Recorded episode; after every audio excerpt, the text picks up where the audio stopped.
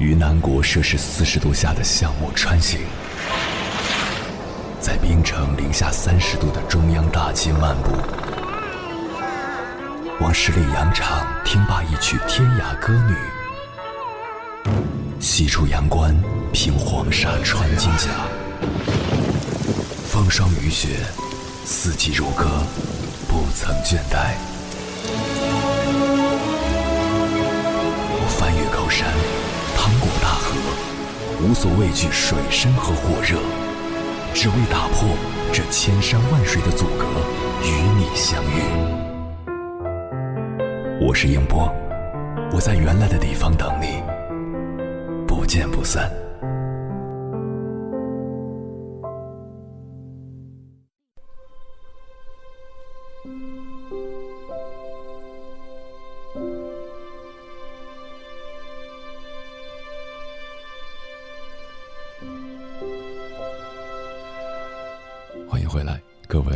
行者，这里是正在直播的中国交通广播，千山万水只为你，深夜不孤单。我是迎波，绰号鸭先生。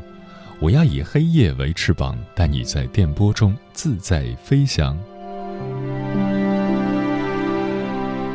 在我们上中学的时候，估计都听父母说过这样的话：“你现在初三，还有半年就中考了。”怎么天天还跟没事人似的，看小说、打游戏，不学无术？你知不知道，一个人如果没有文化，打苦工都赚不到钱。你皮肤黑，不适合穿纯白色的衣服，否则显得你更黑。穿那件藕色的衣服跟我出去不行吗？你走路不能挺直腰吗？本来个子就矮，还驼着背，一点朝气都没有。我像你这么大的时候，不仅要上学，还要帮家里干农活、做饭，就这样，我的成绩也在班里名列前茅。你看看你，天天什么也不干，就学习，还考成那样，你对得起谁？以后不要跟小明玩了，那个孩子从小爹妈不管，学习又差，你跟他一起玩，能学到什么？还是和小红、小林玩吧，那俩是好孩子。而类似的话。长大后当家长的你们有没有说过？我打赌一句也没说过的家长，要么对自己不够诚实，要么孩子还没上学，要么孩子是别人家的孩子，你是别人家的爸妈。其实，所有说这些话的家长都有一个共同的心理：我是对的，说这些是为你好。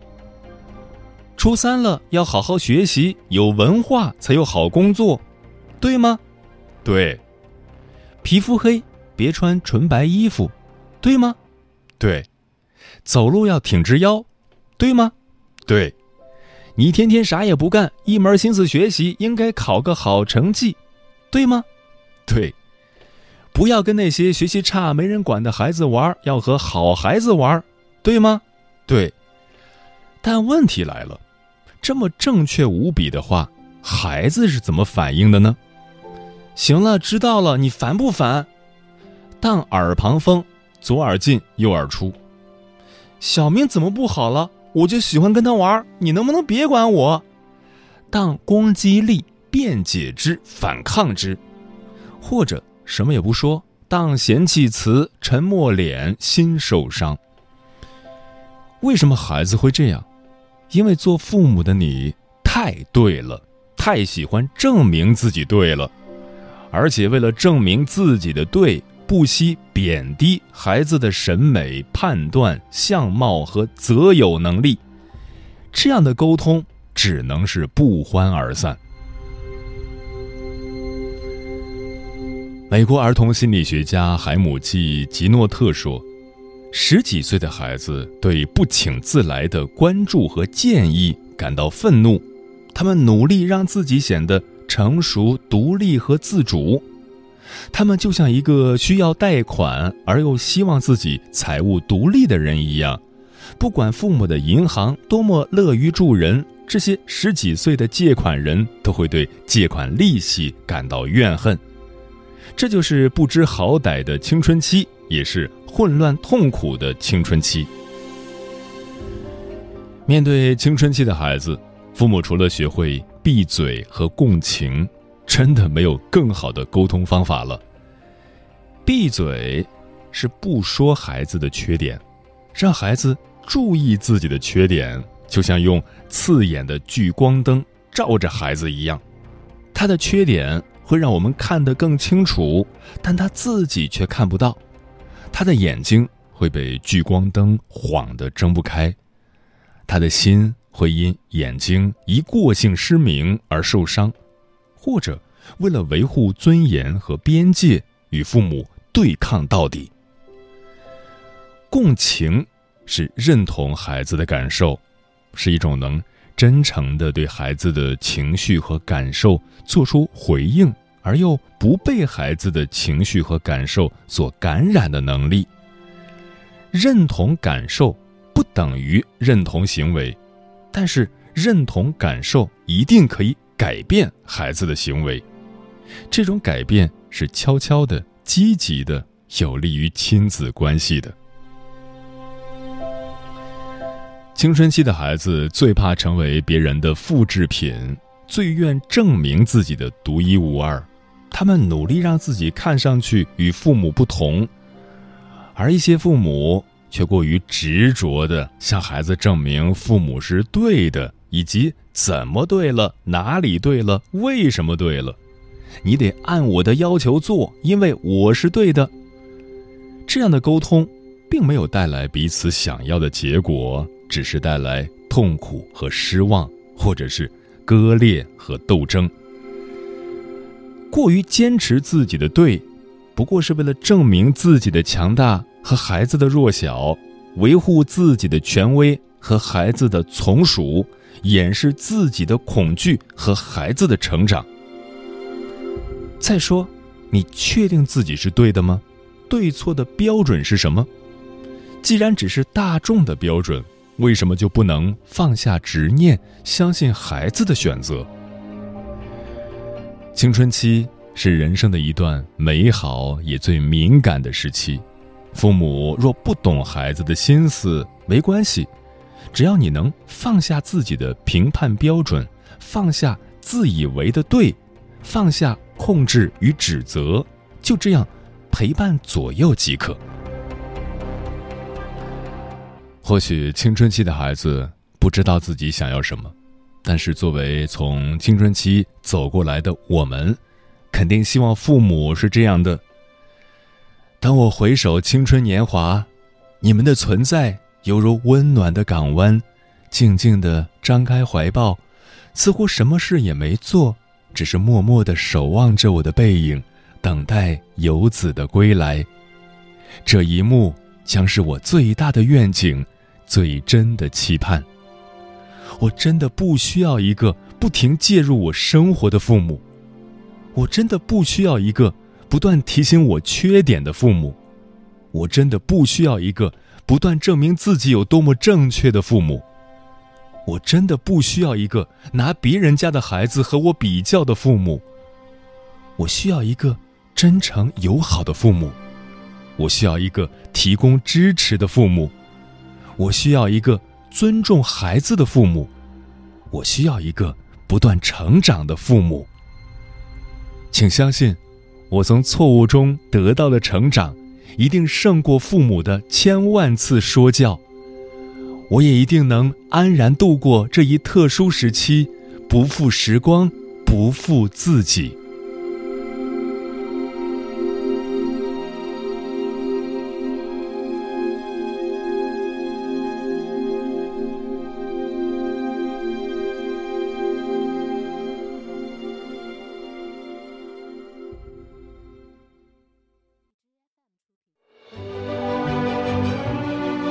过山丘。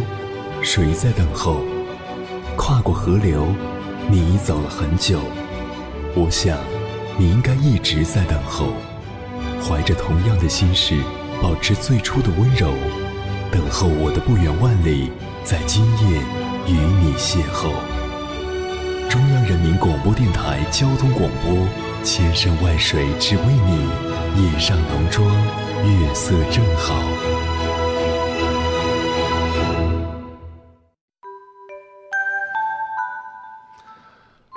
作为新手爸妈，一定会有这样的疑问：为什么青春期的孩子容易失控？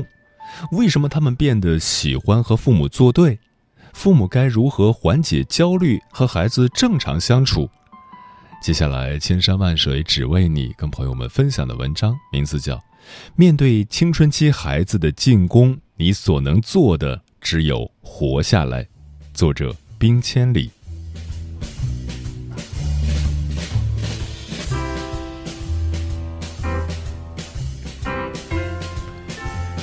青春期孩子的妈妈常对我提出很多问题，一句话归纳就是：我知道该站在孩子角度去理解他，可一到事儿上就是做不到，我依然会愤怒、失望、失控，该怎么办啊？恭喜你意识到这一点是对的，你就是无法完全理解孩子，就是在孩子叛逆时情绪失控，甚至打骂孩子，继而内疚自责，然后反思道歉。下次继续循环，这就是事实。记住，特别是青春期的孩子们，泛指九到十六岁，你所看见的所有问题，不是被解决好的，甚至都不是被理解好的，而是陪伴好的。你的问题拆开看，有三层含义：一，你一点办法都没有；二，你并不甘心。三，渴望专家给你真正有效的方法，这三点都在说明你是个足够好的妈妈。你的无奈、焦虑，就是一个青春期孩子的妈妈本来的样子。成千上亿的母亲正在经历同样的困惑，你不孤单，而且还很健康。青春期孩子内心挣扎的原因，你我都心知肚明，诸如渴望独立，又希望依赖。渴望表达又极其敏感，渴望友情又各种嫉妒，渴望爱与性又压抑爱与性，讨厌学习又不得不提高成绩，生理的高速成熟，心理的不成熟。这些冲突是为了让你理解：一，他们发脾气和具体事关系不大；二，他们情绪飘忽不定，阴晴难测，不需要什么原因。三，青春期存在本身就是相互矛盾、相互对立的，因此你所有的理解都是自我安慰，理解了孩子，我就不那么生气了。真正理解青春期孩子的内心是徒劳的，别低估他们内心的冲突，也别高估你的理解力。刚才我把你的问题拆开了三点，并表示鼓励，为什么呢？我带你分别看一下：第一，你一点办法都没有，说明孩子的胜利。别指望早年对孩子很好，孩子就不会有问题。青春期这几年是一个必经之路，是孩子到成人的唯一通道。在这个通道中，孩子所有的折腾都在试图打败你，让你难堪、难过、生气，让你手足无措，让你情绪失去控制。他自己可能都觉察不到，大多数还伴随莫名的难过、自责、愧疚。我怎么可以这样对爸妈说话呢？但他们依然如此。当你真被打败了，尽管意识上他是愧疚的，但潜意识却是开心的。不能说是开心，应该是胜利。英国精神分析学家温尼科特说过：“如果一个孩子要成为一个成年人。”那么是要踩着一个成年人的尸体才能完成这段成长之路的。这话你别怕，它是个隐喻。我认为包含两层含义：一，父母只有让孩子打败自己，他才可以踏上自由之路；二，但父母要幸存下来，要鲜活的活下来。这就牵扯到你问题的第二点，你并不甘心。孩子会控制不住的叛逆，发出各种挑战，甚至没底线的瞎作，这就要求作为父母的你别轻易屈服。这里我必须要提出两点失败的态度。首先是逃避，很多青春期的家庭，父母逃离了，他们逃进了工作中、学习中、沉默中、冷眼旁观中、各种恋情中等等。更多的是隐性逃避，比如，孩子情绪失控时不管不问，怕自己承受不了。除了和孩子谈学习，就谈不出别的了。假性支持，让孩子任其发展，放任自由。自己更需要同情和理解，更需要孩子的照料。这些感觉就像孩子发出了挑战，而你弃城而逃，他不战而胜。对一个渴望攻城略地、杀敌拔寨的少年将军而言，这太失落了，简直是对将军的极大羞辱。青春期的攻击性就是所谓的叛逆，他需要朝安全的人辩论、争斗。最后以胜利表达释放，所有幻想和理想化，成功外化，他才能在以后的道路中坚强独立。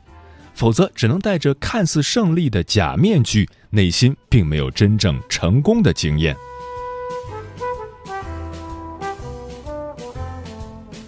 其次是镇压，与逃避相反，你会不遗余力地打压孩子，最终令他乖乖就范，束手就擒。这更常见，毕竟孩子只是个叛逆少年，而你身经百战，经验丰富，加上学校、社会、亲朋好友的集体协助，灭掉孩子易如反掌。形式多种多样，最终表现只有一点：孩子不得不按照你的想法行事，伏案学习，不惹事儿，为考取功名舍弃任何不好的行为念头，像个机器人生活，你开心就好。还有些不屈的少年发起了更猛烈的攻势，辍学、混社会、网瘾、离家出走、生病、自残，以上都不管用，就会自杀。哪里有镇压，哪里就有反抗。只不过有的摇旗呐喊，有的暗中运作。你会悲凉的看到他们为了反抗，不惜牺牲自己的一部分，甚至全部。最终，你胜利了，但。你彻底的失败了，因为你忘了早年鼓励孩子走路、爬行、学说话的时候，就是为了让孩子自由独立、有个性、能战斗。你辛苦培养起来的战士，只不过经历了青春期短短几年，就倒在了你的镇压下。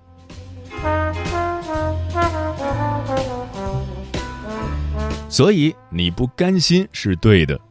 要直面孩子的各种挑战，你做到了不逃避，但你最好不镇压。比不镇压更艰难的是不诱惑。诱惑是指交易与报复，比如手机交易，你按我说的做，周末就可以多玩手机，只要提高五个名次，我就给你买手机。或恐吓，你没按我说的来，我就没收手机，卸掉游戏软件。手机是显而易见的，更多的是隐形的。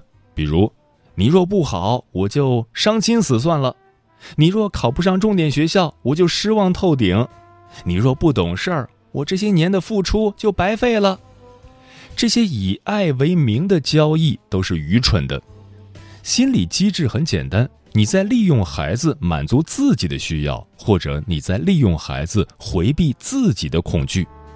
这些恐惧包括你的早年经历，包括你未完成的使命，包括你的无力感、攀比心，包括你觉得自己不够好的任何投射，甚至潜意识里你在报复你自己的父母。最后必须要谈两点：第一，孩子小时候你觉得自己没能好好爱他，因为那时的你正在苦苦挣扎。连自己都不能保全的母亲是不可能给孩子合格的照护的，这是本能，你无需过度懊悔。当然，内疚难以避免，你很可能在孩子的这个阶段过度补偿。此时，你要跳出来，看到孩子的问题，让你们全家甚至整个家族重新洗牌、重新归位。要清晰，青春期是最后的机会。是要你把早年缺失的爱延续上。一般这个时候的孩子会严重退行，比如辍学、极度恐惧、敏感。因此，你对待他的态度不是十四岁，而是四岁。只有四岁的孩子得到了充分的爱与尊重，他才会变回十四岁。你也一样，这需要时间。不能快也慢不了。你的耐心决定是否平稳度过，而这就是唯一之路，其结果就是家庭成员的全部归位。第二，自我成长。人到中年，你要面对孩子的攻击、伴侣的不理解、工作的变动、父母的疾病、衰老、死亡，还有自己的容颜已逝，你内心一定有很多冲突。这些冲突没有支持系统，没人理解。就算明白了以上所有内容，你也做不到。你又不是机器人，输入程序就运作。你需要的是情感注入，是被滋养。最后，再回到提问的第三个部分。你希望我给你具体的建议，但我只能告诉你一句话：提升自我能量，直面孩子所有挑战，不逃避，不镇压，不交易，你就这样存在着，好好活下来。而这就是对青春期孩子最大的理解。我敢和你打赌，这样做了几年后，你会发现，此刻所有的担忧都会过去，孩子独立了，也更自由。他理解了你所有的焦虑，也会更有力量应对自己的孩子，因为你这个幸存下来的母亲给他提供了很好的经验。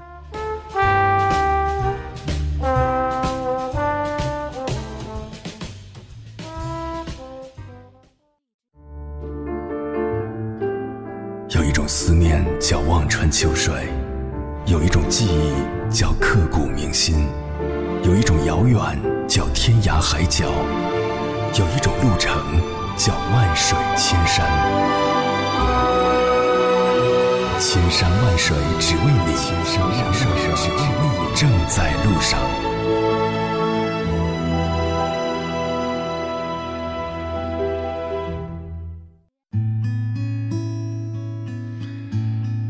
父母该如何与青春期的孩子相处呢？听友曼陀罗说。初一第二学期，十二岁的女儿因为一个极不起眼的小玩笑，跟我冷战了两个多月。回想起那段时光，心有余悸。这是进入青春期后最厉害的一次挑战。我谨言慎行，放下身段讨好，通通无用。她那小小的身躯爆发的能量，如原子弹爆炸一般惊人。又突然有一天，他好似啥也没发生一般，一切云淡风轻，恢复到从前。真是难以捉摸的青春期呀。木姑娘说：“青春期犹如春夏之交，身心俱蓬，身有猛虎，心秀蔷薇，总有意难平。”作为现代父母，我们要通过学习了解孩子情绪背后的原因，陪孩子一起度过。立位人说：“作为家长，让孩子在宽阔的爱里充分感受到安全感。”以换位思考和同理心与孩子经常做有效沟通，尽可能在理念上互融，才是大人孩子共同顺利度过青春期的良性通道。枫叶轻飘说，青春期的孩子会有叛逆的心理，自尊心还特别强。作为父母，不要太过的去说他们的不是，很多话在关键的时候说一声、说一次就够了，说多了反而适得其反。嗯，青春期就是一个走向独立的过程，在同龄人中的江湖地位是这个时期孩子最关心的部分。所以，面对青春期的孩子，父母需要留出空间，不要过度干涉。但是，原则性的问题还是要该怎样就怎样。青春期的孩子必然需要经历对抗才能成长。孩子是独立的个体，他需要经历所有负面的情绪。脆弱、无力、委屈，甚至是愤怒。作为父母，最重要的是让孩子能够自由地表达情绪，让他们能够面对自己的感受，健康的成长。